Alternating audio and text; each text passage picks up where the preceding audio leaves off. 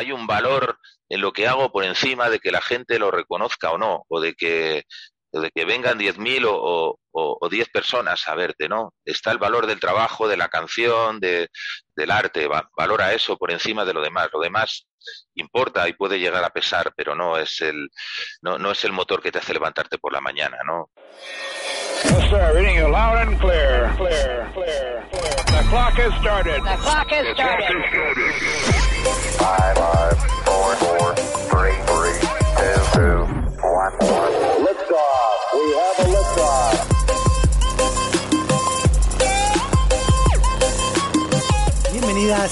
bienvenidos a Historias que Marcan.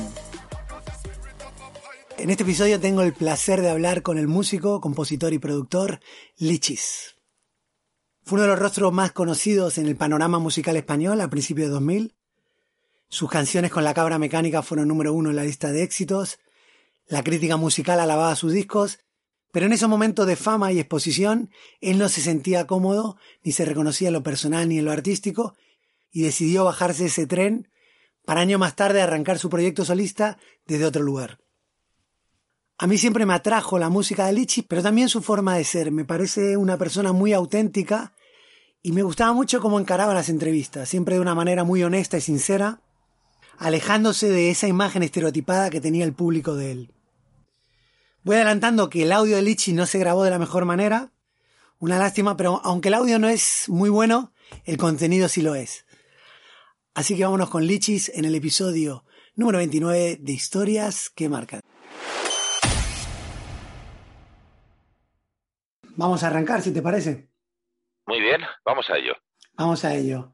Bueno, aprovecho y te pregunto, porque lo vi justamente lo que me acabas de comentar, lo vi en redes. ¿Te estás mudando y estás cambiando también el estudio? eh, ¿Cambio de ciclo? ¿Qué está pasando? Pues es un poco todo también. El, el, asunto se ha puesto muy complicado en cuanto a que ha habido mucho cierre de salas. Yo vivía un poco de tocar en ahora en, salas de, pequeño aforo yo solo, más lo que hacía aquí de producciones. Eh, casi todo lo que hago aquí como productor son discos autoeditados de gente que, que, que, hace el tirón solo. Y, y, claro, pues es un poco la parte, digamos, más, más débil de la, de la cadena. Eh, se está aquí en, en España se está re, revitalizando un poco el tema de actuaciones, sobre todo en teatros, pero para, pues sobre todo artistas que tenían una repercusión de público medio, medio grande y tal, pues que están haciendo teatros eh, a mitad de aforo, a un tercio de aforo y les resulta rentable, ¿no? Quizá la, la pelea se ha puesto más, más difícil para todo el mundo que trabaja en el, en, un poco en un, en un eh, eh, digamos, en un contexto más independiente, pongamos independiente entre comillas, ya que es muy difícil ahora saber qué es independiente o no. Porque tú estás girando solo o estás girando ahora con, con Rubén, que girando me refiero actuando eh, con Rubén Pozo, que habías hecho Mesa para dos. Sí, bueno, lo, lo de Rubén justo nos pilló, fíjate que le, la salida del disco estaba prevista para febrero del año pasado, que fue justo eh, una semana antes de, de confinarnos, ¿no? Sí. Y, y, a partir de ahí ya estuvimos, eh, ya cuando retomamos, intentamos retomar la cosa después del verano, eh, ya Rubén estaba a, otra, otro Belén, estaba eh, y yo también un poco y ya pues como que se enfrió un poco la, cosa, ¿no? Aún así sacamos el disco en, en abril, en pleno confinamiento, tuvo muy buena acogida, la verdad, y, y, bueno, también es que hicimos un poco el trabajo al revés. Nosotros empezamos a, a tocar y a, y a, medida que íbamos tocando fuimos componiendo y grabando el disco, ¿no? Entonces, bueno, al final el disco ha quedado como testamento, memoria de esos dos años de actuaciones constantes. Hicimos eh, pues casi ciento y pico actuaciones, ¿no? Fue una, una barbaridad. Eh, y, y ha quedado este disco un poco como testamento, resumen de aquella época, ¿no? Claro, y bueno, lo, lo que escuché yo, aparte de, de, de, gustarme bastante, vi como una, una conexión, ¿no? Entre los dos eh, musicalmente. ¿Se, ¿Se, puede entender eso? Eh, sí, veníamos de, puntos eh, di distintos y eh, no lo sé, quizá Rubén siempre en las declaraciones así que hizo sobre el proyecto, siempre él estaba más pendiente de las diferencias. y yo quizá estaba más pendiente de los puntos en, en común, ¿no? Cada uno evidentemente lo tomó y creo que esas dos cosas hicieron que la cosa fuera más, más excitante, ¿no? Eh, si es verdad que los dos tenemos eh, eh, referentes comunes, ¿no? Que están en los clásicos del, Sí. del rock, ¿no? Yo soy más viteliano y quizá más estoniano, Sí, ¿no? sí. y yo soy un poco más barroco en cuanto a las construcciones de, de armonías, él es más, más guitarrero y más, más tal. Entonces, bueno, salvando las, las distancias, por el amor de Dios, que nadie piense que, me, que, nos, que nos comparamos, ¿no? Pero un poco estuvimos en, en esta eterna Lennon-McCartney, ¿no? Un poquito de dos caracteres eh, igual a veces en ocasiones encontrados que parten de un punto común pero tienen también sus puntos de, de diferencia y creo que de ese contraste se ha enriquecido bastante el, el disco, ¿no? No, no me había percatado, no, no leí las declaraciones de la diferencia. Pero acabó bien, no fue un Sabina Páez, ¿no? No, bueno, ha acabado todo bien. Yo le tengo mucho cariño a Rubén y él seguro que, que también y guardaremos de esto un buen recuerdo, ¿no? Siempre es evidente que siempre existen tensiones eh, creativas, ¿no? Que, que cada uno lleva de una manera, ¿no? Yo entiendo que eh, Rubén siempre, a- al margen ya de su carrera en solitario de estos últimos años, siempre había estado en, en proyectos más corales, ¿no? Pues tanto Buenas noches Rose como Pereza, ¿no? Sí. Y quizá él viniera un poco más, más cansado de todo aquello, ¿no? Eh, yo para mí era mi primer proyecto en, en común con alguien, ¿no? Estos últimos años en mi carrera en solitario empecé a trabajar eh, canciones a medias, que eso es una cosa que no había hecho nunca, o a buscar ayuda cuando ya había dado demasiadas vueltas a lo mío, buscar ayuda de, de terceros, ¿no? En, en las canciones y, y para mí todo esto ha sido una, es una experiencia nueva y muy, muy refrescante, ¿no? Quizá ese, ese punto era también distinto, ¿no? Para mí esto era muy, eh, era algo que me motivaba y que me sacaba de, de mi, odio el término zona de confort, de, Sí, de pero- mi, de mi costumbre, ¿no? O de mis costumbres y tal, y quizá pues en Rubén era, era algo de lo que él ya venía un poco más, más, eh, más cansado, más trillado, ¿no? Sí, yo vi, vi esa conexión entre vosotros eh, también por, por lo que era vuestro recorrido y vuestra carrera artística, ¿no? Los dos tuvisteis vuestra, vuestra etapa de estar muy expuestos mediáticamente, de, de tocar la fama, y, desconozco las razones si fue una cosa vuestra, más vuestra o, o que se acabó, pero ya pasasteis a una, a una etapa más solista y yo creo que en busca más de la autenticidad, ¿no? Sí, bueno, en mi caso eh, siempre, siempre lo comento, ¿no? No sé si fui, fue el, el, momento de, de- de éxito el que me echó a mí o, o yo ya viendo que esto se acababa dije, no me echas tú, me voy yo. No lo sé, ¿no? No, pero bueno, sí, sí en mi caso sí hubo un momento en el que antes de que, de que empezara el declive quizá del, del anterior proyecto, yo estaba cansado. No me, no me reconocía eh, ni en lo artístico ni en lo personal con el eh, con lo que estaba no, no, no me reconocía no no me gustaba en ese contexto. Y, y decidí parar. De hecho fui, fui a hablar con la con la discográfica con la multinacional que entonces era y se lo planteé. Digo mira no no no me gusta esto no estoy cómodo y, y me quiero ir y y entiendo que es una jugada arriesgada, pero prefiero trabajar solo y, a, y apechugar con lo que venga. Eh, y eh, entendiendo también que, que, todo esto de alguna manera te devalúa frente al público, ¿no? Porque el, el público no, no, no, entiende que no estés en el candelero por una decisión personal, ¿no? O que incluso habiendo tomado un camino de independencia, pues los medios o el, o el público masivo no, no te siga, ¿no?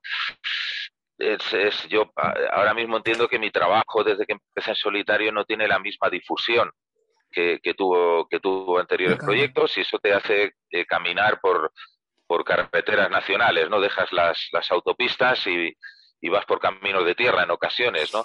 Pero sí es algo en lo que me, me, reconozco un poco más. Es duro, es un camino muy duro, sobre todo en lo, en lo material, es evidente, ¿no?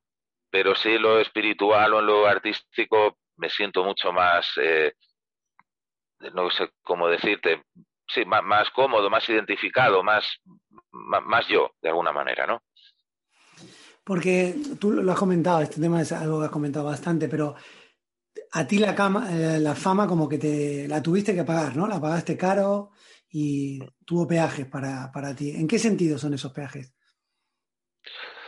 Bueno, muchos en, en lo en lo creativo, eh, de alguna manera tú siempre existe esta pretensión del artista de decir, a ti no te tiene que importar lo que opinen los demás. Pues en ese caso no harías discos, no publicarías cosas, no, no trabajarías de cara al público, porque esto en el fondo es un arte y también es un trabajo, y es un trabajo de cara, de cara al público. Entonces yo ya veía que había una, un, constante, eh, una constante decepción, una conexión decepcionante entre el público y yo en cuanto a que yo no estaba dando lo que el público quería y el público esperaba una cosa de mí muy estereotipada y que tampoco se correspondía con lo que creo que era mi, mi proyecto, ¿no? Eh, así que, eh, no sé, luego, evidentemente, eh, sí se transmitió y en mi caso ocurrió más la sensación de que yo había conseguido mucha más fama o repercusión de la que realmente, no, no fama, o quizá dinero, del que realmente yo había ganado con, con esto, ¿no? Digamos que la cabra, eh, en su momento de mayor éxito, eh, esos primeros años de, de éxito vinieron después de muchos años tratando de construir una base sólida, ¿no? Eh, quiero decir que cuando nos tocó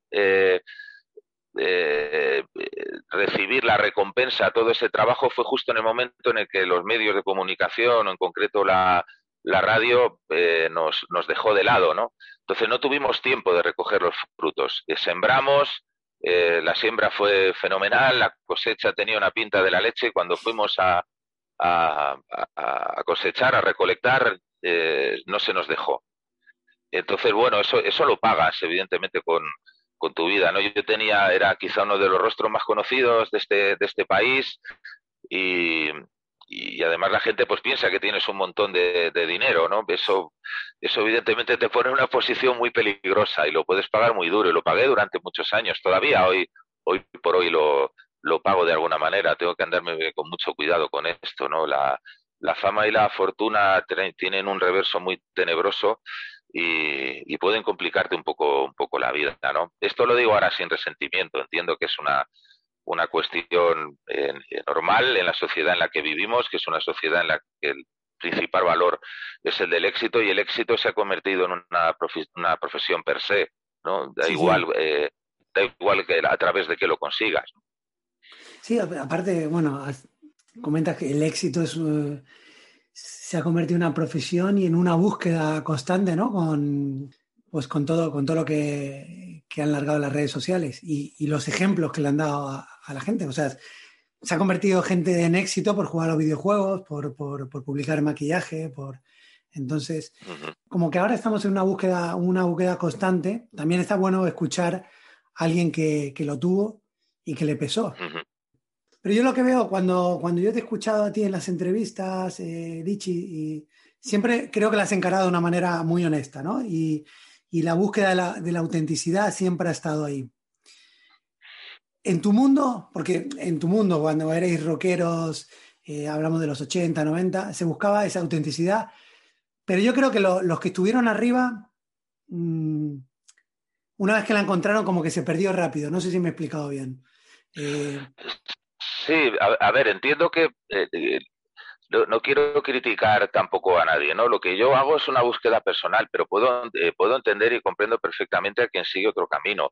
Es decir, una, una profesión artística requiere, eh, tiene dos, dos grandes precios a, pagar. Uno es que es, uno es la inestabilidad. Y dentro de esa inestabilidad, aparte, está el tema de que tu cara y tu nombre se ven comprometidos de por vida, de por vida. Eh, y aparte has tenido que dedicar, has tenido que, que- que dedicarte en exclusiva a este trabajo, ¿no? Y te puedes ver en una edad, pues como me, veo yo ya, en una edad ya, ya mayor y tal, con, con, todavía todo en el aire y con muchas eh, y con ciertas dificultades, ¿no? Para, para encarar el, futuro. Entonces puedo entender que otros compañeros aprovecharan ese momento de, de fama de éxito y se mantuvieran. Y de hecho el público además eso lo, lo olvida bastante. Yo eh, algunas veces me dicen eso de no, lo importante es mantenerse o perdurar, ¿no? Digo, no, eso, eso es que no, no tiene ningún mérito tampoco, ¿no? Eh, si tú miras eh, de alguna manera cuáles son los artistas que la gente recuerda, y recordará eh, durante muchos años son los artistas que han alcanzado, alcanzado, un éxito comercial. Los que no lo han hecho, eh, pues para los tres o cuatro frikis que nos gusta un poco el malditismo y otro tipo de cosas, pues siempre ocupan un lugar en nuestro corazón, pero en el corazón de la, del público eh, grande no. Entonces, además, se suele perdonar cualquier tipo de, de, de debilidad o de, o de caída hacia, hacia aspectos del trabajo o de la, de la vida más, más discutibles. La gente olvida y lo que quiere son mitos. Eh, de hecho, toda esta moda revival que había eh, hacía que, la, llegado a, un a, una cierta edad, el público solo quisiera ir a ver a un artista que tocara las canciones que conoció hace 20 años y no quiere más, no quiere discos nuevos, no quiere que un artista veterano saque nuevo material, ¿no? Entonces, bueno, esto de la búsqueda de, de la autenticidad es un, es un hecho eh, tanto discutible. Yo, yo, en mi caso lo que hago es, tratar de, encontrar los estímulos musicales que a mí me ayuden a, a componer, porque si no lo dejo. Eh, o que, me ayuden a escribir canciones, que ya es un proceso bastante tortuoso. Cada vez que empiezo un disco, es otra vez empezar de, de cero, de cero absoluto, ¿no? Y, y, es, un, es un desgarro y una búsqueda ahí en el alma muy, muy dolorosa. Intento que ese camino me sea satisfactorio, nada más. Se, se nota, ¿no? Y también lo que vi eh, en ti, aparte de, de, esa búsqueda de la autenticidad, o, o lo comentabas en, la, en, las entrevistas cuando, cuando te sentías muy estereotipado con, con la cabra o por lo que supuso la cabra, como que te querías alejar de eso. Pero también vi que vi mucha autocrítica, ¿no? Cuando, en tu, cuando te preguntan en entrevistas qué opinabas de, de tu música, veo bastante autocrítica. ¿Eso sigue igual? ¿Y, y por qué es eso? Porque creo que la, eh, cualquier persona que se dedique a crear ha de ser autocrítica. Ahora, el, la autocrítica hay que saber manejarla. Y quizá eh, yo soy un poco kamikaze y suelo hablar de esto sin, mucho pudor, cuando tal vez a, a, veces debiera emplearlo, cuando cualquier artista suele hacerlo, ¿no? Eh, es mala creo que este disco lo podía haber hecho mejor y tal. Parece que está renegando de tu trabajo. Y es algo que, que creo que eh, cuando yo hablo en, eh, en, un ámbito más privado, más íntimo, con otro, con otra gente que también se dedica a la, pues ya se dedica a la escritura, a la, al, al, teatro, al cine o a lo que sea, ¿no? A la, o a la música. Todo el mundo suele ser muy autocrítico con su trabajo anterior, ¿no? O de repente hay cosas que cuando ve, oh, es un actor, ve esa película que hizo hace un montón de años y dice, oh, madre mía, qué horror, ¿no? Pero parece que de cara al público tenemos que estar siempre eh, eh, mostrando esta imagen de que hemos sido tocados por la mano de, sí. de, de, Dios, que todo lo que hacemos está tocado por la mano de Dios y es perfecto en sí mismo, ¿no? Si es verdad que también el tiempo te hace ser más clemente con tu trabajo anterior, pero si no fuera, yo en mi caso, si no fuera autocrítico, no seguiría eh, eh, trabajando, ¿no? ¿no? No solo componiendo, sino yo, yo, ahora con 50 años sigo todos los días me levanto, intento practicar con la batería, me he puesto hace pocos años a tocar el, el piano, tuve que cambiar el instrumento que yo me sentía bien, yo siempre he sido bajista, he sido un bajista puro sí. desde que empecé, tuve que pasarme a la guitarra, intento se seguir, intento seguir evolucionando, ¿no? En, y en el estudio hay mucho de autocrítica, ¿no? También, ¿no? Eh, bueno, ¿y qué estoy haciendo bien? Ah, parece que mi intuición, no sé, todo, todo eso forma parte del proceso de aprendizaje, ¿no? Quizá la única diferencia, como te digo, conmigo es que yo soy muy kamikaze y, y quizá hablo demasiado, soy muy hablador y, me cuesta mantener esto dentro del ámbito privado y si lo, reconozco sin problema, ¿no? Eh, porque tú, ¿cómo te iniciaste en la música? ¿Venía de, venía de tu casa? Porque escuché que desde chico ya empezaste a escribir y luego a escuchar mucha música. ¿Cómo fue ese proceso? Pues mira, no había antecedentes de músicos en mi, en mi casa. Mi padre era, eh, mi padre era, era, pintor, trabajaba como, como funcionario en, tabacalera, pero toda su pasión de, joven era la pintura. Ellos me tuvieron, además, mis padres muy, muy jóvenes, ¿no? Y, y yo desde que era un bebé él me sentaba en, su, la habitación del, del, piso donde vivíamos, donde él pintaba, él me sentaba con ceras de colores y pinturas y témperas y esto y, papel para, para que pintara mientras y, y él eh, pues se motivaba se inspiraba poniendo música. Yo jamás eh, pinté nada, ¿no? Me quedaba completamente embobado escuchando escuchando música.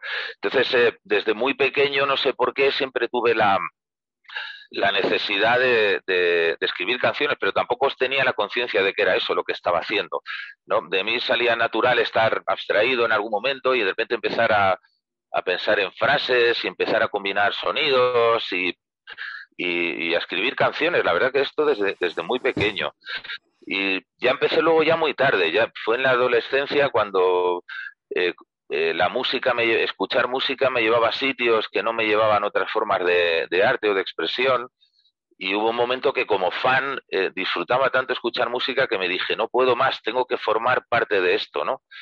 Y, y fue como mucha gente de mi generación, de estos de, de principios de, o sea, mediados de los 80, ¿no? Con toda aquella herencia del punk, ¿no? Que, que, pues como mucha gente de mi generación, dije, primero voy a montar un grupo y luego aprenderé a tocar, ¿no? y, y así empecé, ¿no? Con la necesidad de, no, yo tengo que ser músico, yo ya soy músico, ¿no? He decidido que voy a ser músico, que soy músico. Ahora ya veré en el camino cómo aprendo, cómo me lo hago, pero esto es lo mío, ¿no? Y ahí, por, por lo que vi, empezaste a tocar con muchas bandas. ¿Y cómo se lanzó el proyecto de, de la cabra mecánica, que fue con el que estamos antes hablando que alcanzaste el éxito? Pues mira, empecé a tocar con muchísimos, muchísimos grupos, sobre todo como bajista y dentro del, del circuito aquí de, de bandas de, Madrid, pues eh, estaba medianamente medio bien reconocido, tenía el respeto de mis compañeros, respeto que perdí de otros músicos cuando ya me convertí en, en estrella, porque ya pasé a ser el enemigo. ¿no? Pero bueno, creo, quiero recordar con cariño aquella época en la que era un bajista eh, medianamente conocido y respetado por mis compañeros, ¿no?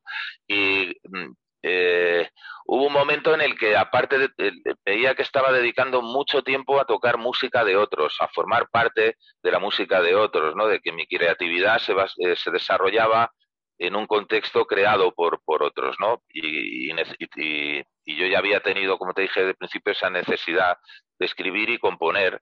Y hubo un momento en el que, bueno, dije, bueno, voy a apretar un poco la máquina por aquí. Es evidente, ya tengo trabajo, siempre voy a tocar con, con, bandas. Eh, bueno, voy a dedicar un poco de mi tiempo a, a escribir canciones, ¿no? Y pues yo ya tenía 25 años, empecé ya a componer eh, las canciones, las maquetas de la cabra, hasta que ya con 27 años, en el año 97, una de esas maquetas que yo iba repartiendo por, por los bares en Madrid cuando salía a tocar, llegó a manos de, de, de la industria discográfica, eh, llegaron a proponerme propuestas, afortunadamente la manager que, que, que se quiso hacer cargo en aquel momento del proyecto empezó a decir que no a todas, lo que hizo que el interés aumentara por parte de la industria.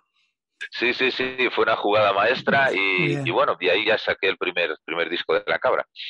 Bueno, en esa época leí que, que te pusieron un cheque de pon tu, pon tu la cifra, ¿no? Eh, sí, no, no, a ver, todo dentro de un límite, pero sí. sí. hubo un momento en el que pasamos de ser un grupo que, te, que, que empezaba a tener eh, público en las, en las salas haciendo su propia música, cosa que no era normal, ya que lo que había eran casi todo bandas de versiones. Eh, y quizá esa táctica de, de, Rosana, que era la, la manager entonces, eh, también hizo que la cosa eh, funcionara y, hubo un concierto en el que recuerdo que lo único que no interesados en esto, ¿no?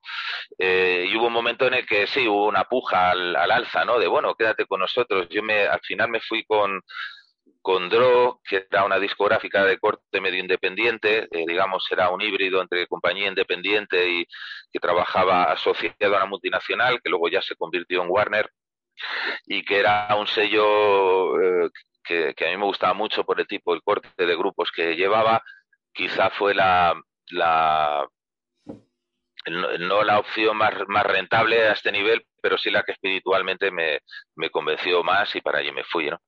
Pero luego también eh, leí que tú terminar con el proyecto de la cabra, creo que era la cabra, ¿no? Cuando tuviste que llegar a un acuerdo. O sea, la carta de libertad no, no es gratuita con las compañías, ¿no?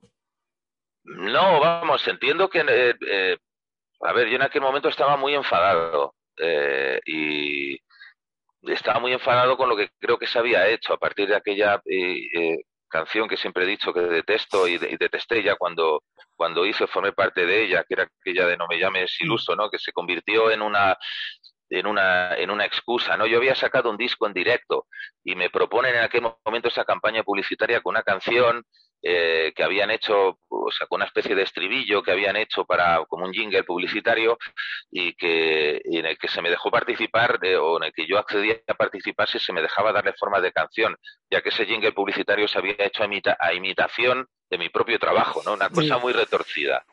Y yo cuando escuché aquella canción me pareció estúpida. Dije, bueno, bueno, esto es una cosa de publicidad que podemos hacer, si no queda más remedio, incluyámosla, incluyamos en el disco, pero mi disco es un disco en directo y, y, he hecho aquí incluso algunas canciones nuevas para este disco que creo que es lo que hay que promocionar. Y desgraciadamente no fue así, yo confié en que se iba a hacer ese trabajo, que esto que se nos regalaba como, como aperitivo publicitario, pues era eh, un hilo del que tirar para posteriormente trabajar el, el, disco, pudiera ser como una especie de, de pues eso, aperitivo al disco, y no, se quedó en plato principal y ahí yo ya Mm. Me decepcioné mucho. Eh, Puedo entender los motivos de la, de la compañía, ¿no? Porque el, el, el éxito de la cabra, como te digo, fue entre comillas. Eh, la gente ahora lo recuerda como algo muy grande y, y tenemos millones de visitas en, en YouTube todavía, en este tipo de cosas, pero en aquella época habíamos trabajado mucho, invertido mucho y como te dije antes, ni tanto ni yo ni la compañía discográfica había había rentabilizado ese esfuerzo, ¿no? Y es evidente que no podían tampoco tirar más de la, de la, de la máquina, ¿no? Y bueno, pues con el tiempo ya cuando yo ya no me, no me sentía identificado con el proyecto y no quería seguir y, y además mis canciones ya empezaban a ir por otro lado, ¿no?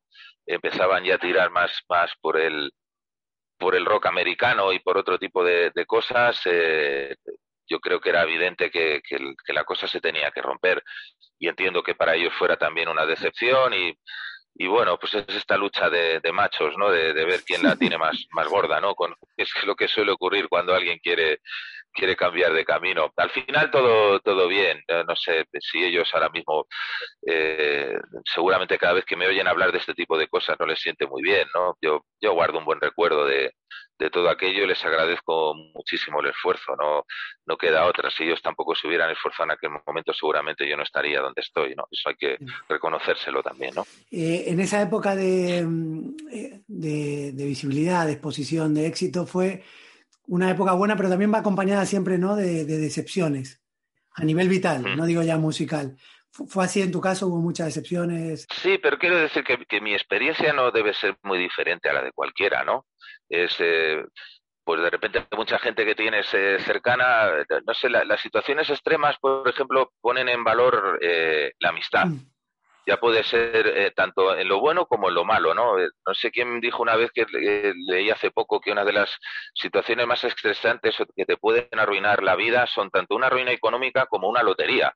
¿no? Que te toquen, te toque una cantidad espamparante de dinero. Es posible que ahí pierdas amigos, familia, amistades, lo mismo que cuando tocas sí. fondo hacia abajo, ¿no? Son situaciones extremas que no, no son la vida real. Y que de alguna manera luego con el tiempo tú eh, agradeces de alguna manera también porque te han dejado eh, claro quién estaba y quién no, ¿no?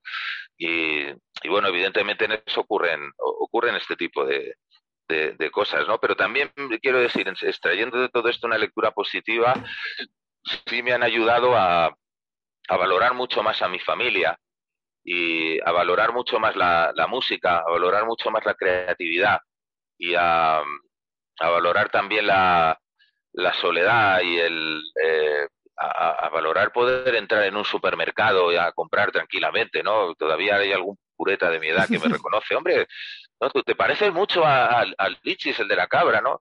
A veces es verdad que mi ego se siente un poco tocado, ya que eh, mi trabajo, mi, creo que haber hecho unos discos que, que, en mi modesta opinión, creo que están bastante bien, y por mucha gente que, que viene y te reconoce, bueno, pero hace mucho tiempo ya, ya no haces nada. Pues no, carajo, digo, esto es un montón de discos y, y de giras en solitario, ¿no? También hago otras cosas, pero bueno, salvo esa pequeña lucha de, de ego y tal que uno mantiene consigo mismo, eh, pues has aprendido a valorar otras cosas, ¿no? Y esa, esa es la mayor riqueza que, que seguramente atesore a, a día sí. de hoy. Qué bien. Luego eh, arrancas con, con, tu proyecto y, y, y, pones toda la carne en el asador y te vas a, a Nueva York a grabar, ¿no? Modo avión. Uh -huh. Sí. Sí, sí, dime, dime. No, no, No, dime, te dime. preguntaba eso, que cómo, cómo fue la decisión y cómo fue la experiencia de ir a- allí a grabar. Pues fue maravillosa. En principio, eh, yo mientras componía las canciones eh, tuve la ayuda inestimable de César Pop en, en ese tirón. Eh, eh, yo estaba pasando un momento vital complicado, me ayudó mucho y me, acuerdo que en aquel momento yo estaba viviendo en Malasaña, por ahí también pasaba mucho por casa Quique González, ¿no? Que, eh, así que los tres acabamos muchas de aquellas noches de composición, piano, guitarra y canciones en, la sala barco a las horas de la madrugada por ahí en, Malasaña cantando eh, canción regional, abrazados uno al hombro del otro, ¿no?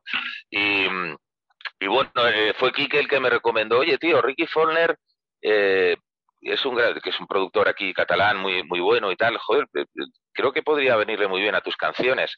Hablé con él y en el proceso de, de hablar eh, comentamos la posibilidad de hablar con Joe Blaney. Mm. Ricky también tenía unos plazos, tenía algunos discos que hacer antes. Yo estaba con la urgencia de hacer este disco y hablamos de Joe Blaney como posibilidad para mezclar. Nos pusimos, en, me- nos pusimos en contacto con Blaney y hablando así en la conversación sobre qué músicos te gustan, cómo te gustaría tal, de repente me dice, mira, Mark Ribot está dentro de 15 días, viene aquí a Nueva York a grabar. Eh, Pete Thomas está también por aquí. Eh, dije, ¿Cuándo, ¿Cuándo has dicho que están? ¿En 15 días? ¿Hay un estudio disponible en 15 días? Vale, en 15 días voy para allá. Y, y ahí tomé la decisión, ¿no? Grabé con unos músicos increíbles, gente que ha tocado con, con Tom Waits, con Bob Dylan, con Elvis Costello, con tal. Yo iba ahí absolutamente acojonado y acomplejado, ¿no? A tocar con estos monstruos. Soy un mal imitador de Dylan que va a cantar en castellano allí en Nueva York. Y, y la verdad que me recibieron increíble. Ha sido la mejor experiencia y me cambió como músico, ¿no? La modestia de estos tipos que te preguntaban de qué iba la letra para saber qué tenían que tocar o qué no, eh, que habían escuchado tus maquetas, que habían quedado para ensayar antes, que venían una hora al estudio para practicar, gente que ya lo tenía todo hecho en la, en la vida, ¿no? Y yo además iba con este complejo, con mi guitarra, no, "Oye, llamamos un guitarra para que toque la acústica y yo canto, no, no, no, no, play the fucking guitar, these are your songs, no, play your fucking music, este rollo, ¿no?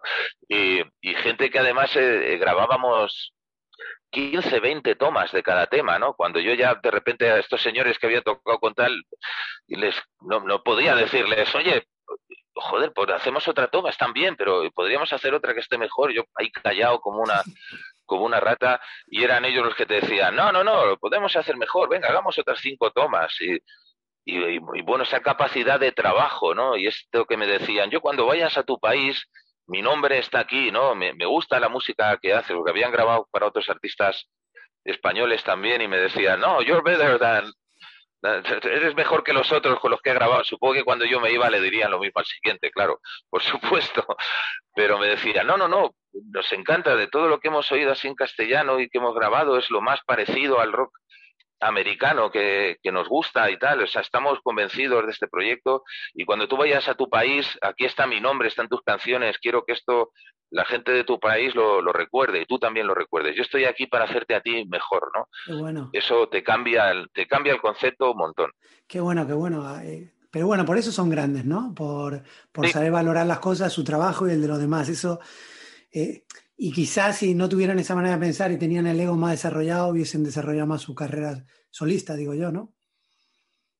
Sí, yo, yo, creo que eso es lo que hace precisamente bueno al, músico eh, anglosajón respecto al músico de origen latino, ¿no? Los latinos siempre, por nuestra idiosincrasia, ¿no? Personal, siempre parece que estamos compitiendo o que tenemos eh, que de, momento cualquier debilidad o carencia que mostremos es una es un- una, una vía de agua por, por la que entra y se hunde, se termina por hundir el, el barco. Siempre estamos un poco retándonos, ¿no? Somos gente de sol y de calle, ¿no? Eh, siempre a ver quién es el más, más guapo, a ver quién es el que, el que liga más, a ver quién es el más pillo, el más astuto. Y esa pillería no existe en la, o no, o no existe tanto, ¿no? Eh, marujillas eran como nosotros también, ¿eh? Por eso te digo, que me, hablaban pestes de todo el mundo.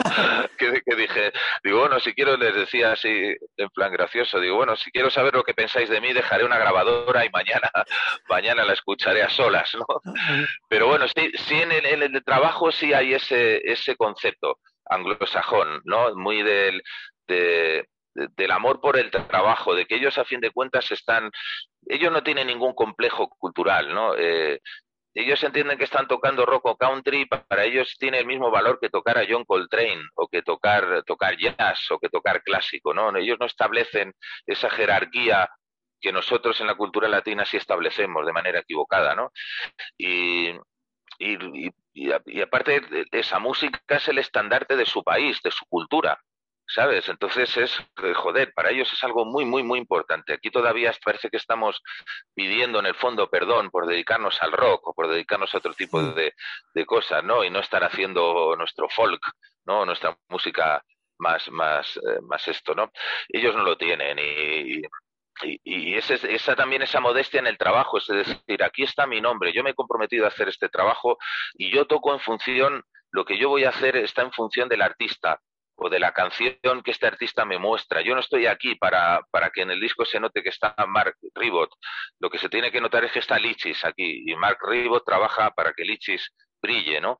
Eso viniendo de un tipo como Mark Ribot o como Pete Thomas, eso te, te da la pista de por qué ellos son tan grandes y tan buenos en su trabajo. Fue una experiencia brutal para ti en todos los sentidos, por lo que veo. Sí, sí, sí, la verdad que me, me cambió mucho, eh, me, de alguna manera me, me, eh, me reforzó en el, en el sentido de la modestia en el trabajo, ¿no?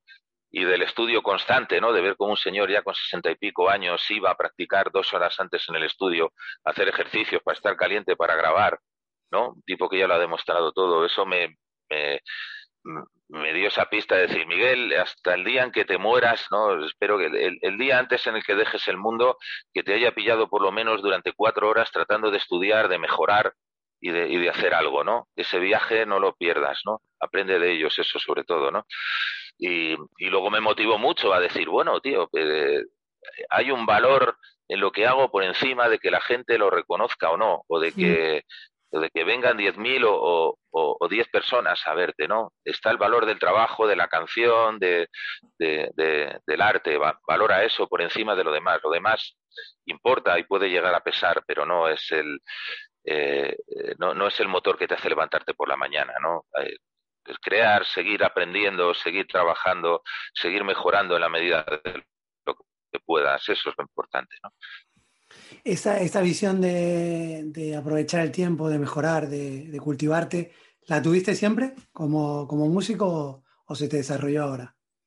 Bueno, a mi manera la tuve, sobre todo con el bajo, sí estuve más centrado en el, en el bajo. Como te dije, yo empecé muy, muy tarde, tuve una vocación tardía como instrumentista, entonces para, para coger un poco el rebufo de los demás tuve que estudiar durante muchos años, muchas horas al día, entre 8 y 10 horas diarias con un bajo entre las manos para tratar de estar a la altura y, poder eh, eh, competir en, este mundo laboral ¿no? de la música, poder trabajar. ¿no?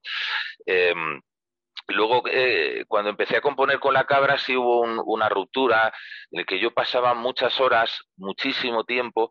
Eh, escribiendo las escribiendo canciones no y eso quizá todavía me pasa no el camino entre, o sea, cuantas más horas estudio, practico o escucho discos, o por ejemplo aquí en el estudio, cuando hago producciones, ¿no? Eh, mientras estoy produciendo la música de otros, no, no, mi creatividad eh, se queda allí, no, no escribo canciones, no puedo, necesito dedicar para las canciones 24 horas, eh, 7 días a la semana, ¿no? Entonces poco a poco voy a tirones. Por un lado paso temporadas en las que de repente me cojo las partituras de los Beatles y empiezo a mirar las canciones de McCartney y a, y alucinar y decir, wow, qué, bonito y tal, y trabajar una semana y luego dejar otra semana o un, mes solo para componer, ¿no? No consigo eh, llevar estas dos cosas a la vez. O lo que te digo de las producciones, ¿no? Este, alguien me trae sus canciones, tengo que meterme en ellas, encontrar los arreglos, llamar al músico adecuado, cuando ya está grabado, pues, pues editar, escoger, hacer, plantear una eh, plantear eh, una mezcla para una idea de mezcla para, para que luego cuando el, quien mezcle te, lo envíe tú puedas tener también un criterio. Es, es, otro viaje creativo no y entonces voy un poco a esos a eso a ese tirón no es como que de, detrás de la pierna derecha muchas veces no va a la izquierda no y o, o, no puedo caminar solo con una pierna, por decirlo de alguna manera, ¿no? Entonces un, un, tirón lo da una pierna y el siguiente paso lo tiene que dar la otra y esa se queda parada, ¿no? Eh, no sé si me, me explico muy bien un poco Sí. cómo me funciona el, el cerebro. Sí, bueno, te explicas en, en algo muy complejo como es la composición y, y lo que tiene uno dentro, pero bueno, te puedes hacer una idea. ¿Quiénes fueron, eh, Lichi, tus referentes, no solo musicales, sino a nivel vital? Mira, al, principio no me di cuenta, cuando yo, cuando yo era pequeño aquí en, en los años 70 en España, lo normal era que escucharas cantautores, ¿no? Le- eh, mis padres que eran, eh, mi familia, mis tíos, que eran jóvenes en aquella época, eran prácticamente veinteañeros, eh, estaban muy concienciados políticamente. Aquí todavía el rock y el pop, eh, a pesar de que era la gente más progre te diga que lo escuchaba, no lo escuchaba.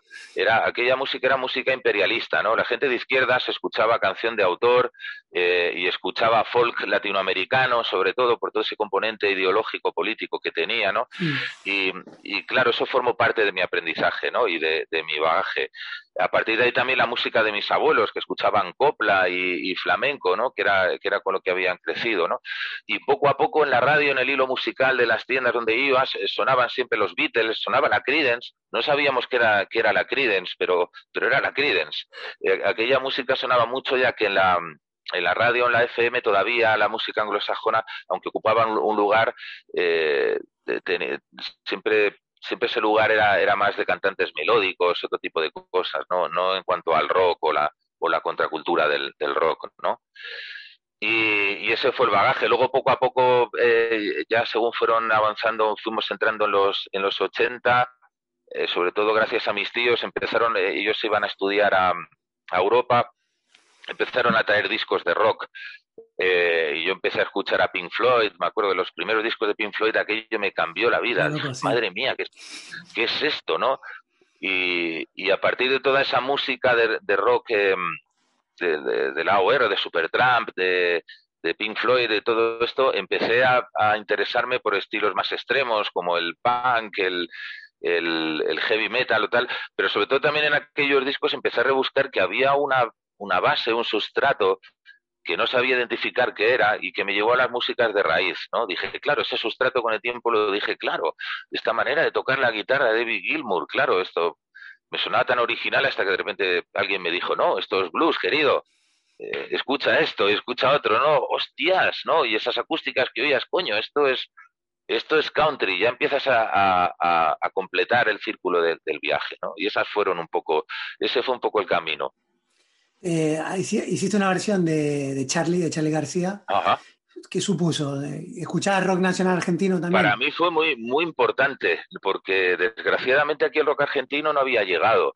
Y hola, eh, aquí el rock argentino no había llegado y, y, y- no conectó del, del todo con el público de aquí, quizá por el momento, ¿no? Cuando eh, Charlie estaba con Serú Girán o no sé, incluso en los primeros trabajos de Fito Páez de todos estos artistas, aquí todavía andábamos con el punk o con el post-punk, ¿no?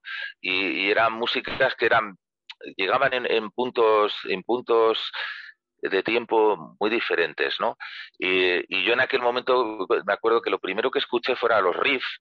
Me llegó un disco en directo, un álbum en directo de los de los riffs que, que de repente me, me voló la cabeza y, y empecé a escuchar a, a Charlie, ¿no? De- también y a, a Fito Páez. em, eh, empecé a escuchar también luego posteriormente a, a Divididos. Eh, eh, pues pues me llegó to- toda esa maravillosa música argentina que está también hecha y, y, y que me inspiró mucho, ¿no? A la hora de esa libertad que tenían y, y cómo, cómo esta gente, además, en un contexto político tan duro, tenía Sí. la libertad de decir lo que, lo que decían. Y luego, aparte, aquí llegó, claro, una oleada de músicos argentinos que huían, de gente joven que huía de ese ambiente eh, policial represivo, ¿no? Que huían de allí para salvar sus vidas. ¿No? y que llegaban aquí con un conocimiento musical que todavía en España no teníamos, ¿no? en cuanto a la, a la música rock, y aprendimos muchísimo de, de, los músicos argentinos. Creo que España le debe mucho a la música argentina en ese, en ese sentido. ¿no? Eh, llegó Claudia Puyó, me acuerdo, estuvo Papo, incluso eh, Papo, Papo un día Sí, Papo llegó un día en un viaje, yo estaba ensayando con un batería, esto luego cuando yo se lo contaba a los colegas argentinos me decían, che, pero Papo, loco. De, de repente un día llega Papo al local, abre la puerta, yo no sabía y tal, iba con Claudia Puyó, che, qué, qué- bien tocan ustedes, muy muy muy bueno, ese, ese poco blues, que, eh, quedamos un día para hacer una jam, tal, digo, joder, increíble, claro que sí, tal, ¿no? Y, claro, luego eh, vino un día, tocamos y tal, luego él volvió a Argentina y tal, y yo cuando le contaba a la gente que había tocado con Papo, ¿no? Y tal, pero, pero no se lo podían creer, ¿no? Y fue, aprendimos mucho de él y fue, fue para mí fue muy importante, me influenció mucho mi manera de escribir, de hecho creo que el segundo álbum de La Cabra, Cabrón, es un disco en el que hay una, de hecho hay varias referencias además a Charlie y a la música de, sobre todo de Charlie, y es un disco muy, muy influenciado por el rock argentino, ¿no? Vi- no sé si viste el documental ahora que sacó Netflix, Rompan Todo. ¿Lo viste? Eh, no, no, tengo, de- de- tengo que romper los prejuicios. Como me han dicho que era una oda al trabajo de. Me, me han dicho que es una, una autocelebración de Gustavo Santaolalla. Eso dicen, eso dicen. De Eso hecho, dicen, pero bueno, eso lo veré, dicen. lo veré. eh, claro, eh, a ver, yo nací en Argentina, pero crecí en, en Buenos Aires y después en Granada y vine casi un adolescente. Empecé a tocar la guitarra y, y volví al rock argentino. Y sabía que Charlie era grande, pero no me hice una idea de lo que representó a Charlie hasta ver el, el documental. Y después, es verdad que, de, no te iba a comentar esto, pero de, de lo que dices tú, eh, Gustavo sale mucho, yo no sabía que tenía tanto, y le tira una a Charlie, porque Charlie se mete con él porque era la New Wave, ¿no? La nueva ola, Mm. y, y los, los fans de Charlie, lo acabo de ver en redes hace poco, le, le dan duro. No, no lo había interpretado así, pero es verdad lo que comentas, que es un poco una oda. Mm. Pero bueno, está muy Sí. bueno. Sí, sí, lo veré, no, es muy interesante. Le- he oído, he, he- he oído también muy buenas críticas por parte de, de- de amigos de Santaolalla. Pero vamos, sí, sí, está muy bien. Sí, la- además es que también el, el rock latinoamericano, yo creo que eh, fue un fenómeno mm, eh, mm, más contemporáneo al rock anglosajón de lo que fue en España. Aquí el rock como fenómeno masivo eh, estalló en los 80 o al principio de los 80, cuando ya en Latinoamérica, en países como, como Argentina o México, incluso esto ya llevaba una tradición de mucho tiempo, ¿no? Aquí casi estábamos en pañales en los 80 y, y eso te digo, ¿no? No solo eh, quizá en la influencia musical en cuanto a grupos no hubo una conexión muy fuerte, pero sí en cuanto a músicos, ¿no? La, la ola de músicos argentinos que vinieron aquí con un nivel increíble, ¿no? Nos puso mucho la- las pilas, aprendimos, aprendimos mucho y les debemos mucho. Bueno, bueno, Lichito, tampoco te, te quiero, te quiero robar más tiempo. ¿Qué, qué, ¿En qué momento estás? ¿Estás? ¿Vas a grabar algo más? Pues mira, ahora estoy acabando dos, dos producciones que he hecho, eh, que aquí también desde que siempre trabajaba con un técnico y con un tal, desde que empecé esto de la pandemia, eh, eh, me he puesto yo a los, a los mandos, lo que ha sido algo terrible para mí, porque como soy un puto alemán compulsivo y obsesivo, me tiro aquí unas horas. Entonces, bueno, llevo, llevo trabajando aquí al detalle durante meses, ya, ya los estoy acabando. En cuanto acabe ya tendré que, que, mm, que hacer la mudanza y empezar el, el estudio en otro lado y, y me grabaré mi disco. Estoy pensando en hacerme un maca, como ya hice en su momento con Hotel Lichis, eh, en grabarme un disco yo solo, eh, grabándome todos los instrumentos y lo cual va a ser un reto muy muy difícil porque me apetece hacerlo simplemente, ¿no? Así que me queda todavía eh, empezar a escribir tal y mientras tanto haré una gira que se llama El Hombre Orquesta, se va a llamar El Hombre Orquesta, en el que voy con, yo con mi acústica cantando, llevo toco un set eh, de como de batería o de percusión que toco con, con los pies y con la mano mientras toco también la guitarra. Eh, eh, es algo entretenido, así me, me- me requiere concentración y, y no me meto en, en, en vicios extraños cuando tengo que salir a tocar. Y, me, y nada, estoy con eso, haré la gira con la que intentaré financiar los gastos para, para el próximo disco y componer y, y- y en esas estamos y seguir, seguir estudiando.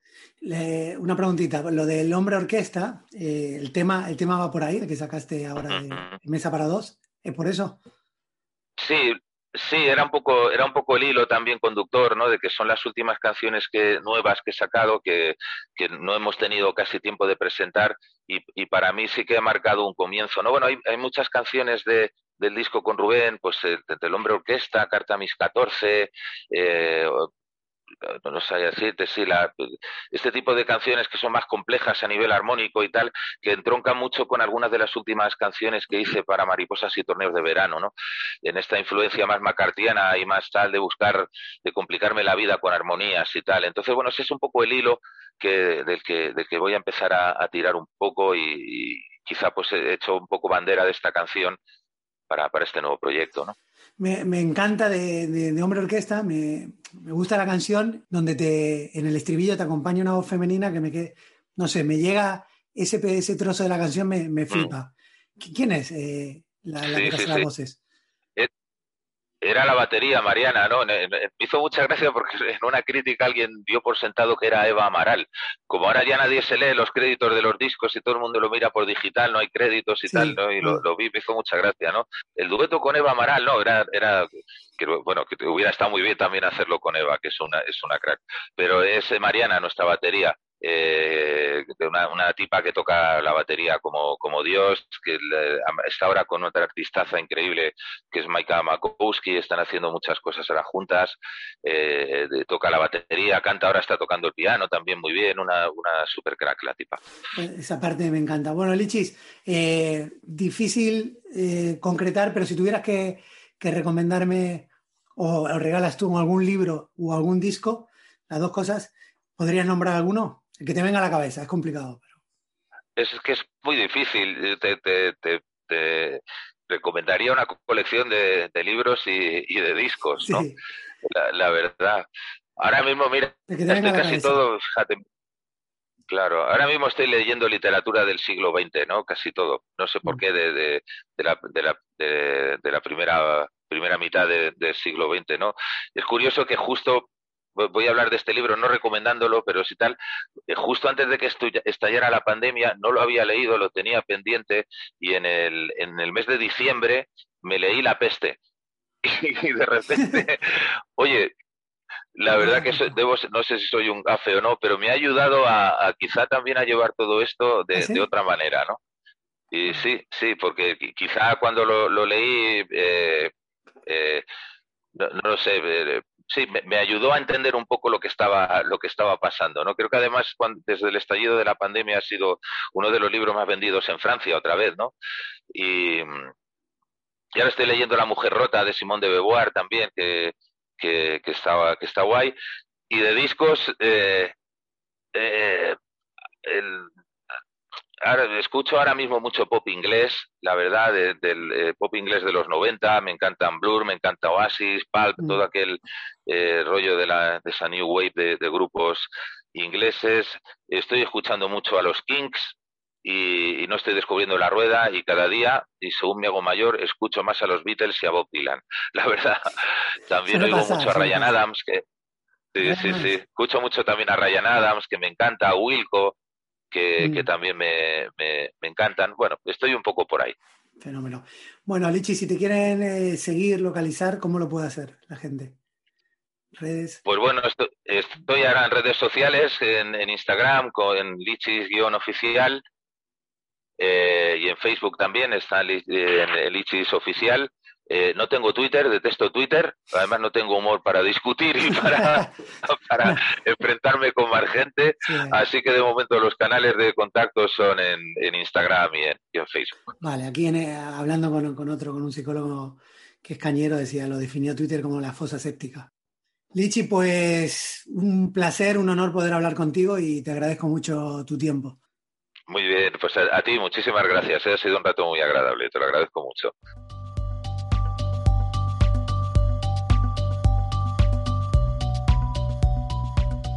Y hasta aquí la charla con Lichis. Si no te quieres perder las próximas historias, suscríbete en Spotify, Apple Podcasts y Vox, Google Podcasts o cualquier plataforma donde escuches tus audios. Y también en YouTube. Me encantaría escuchar tus comentarios, los puedes hacer en el perfil del podcast, arroba HQM Podcast. Y en Twitter soy André Frenchelli, arroba A Frenchelli, con dos L's y latina. Nosotros nos vemos en el próximo episodio de Historias que Marcan.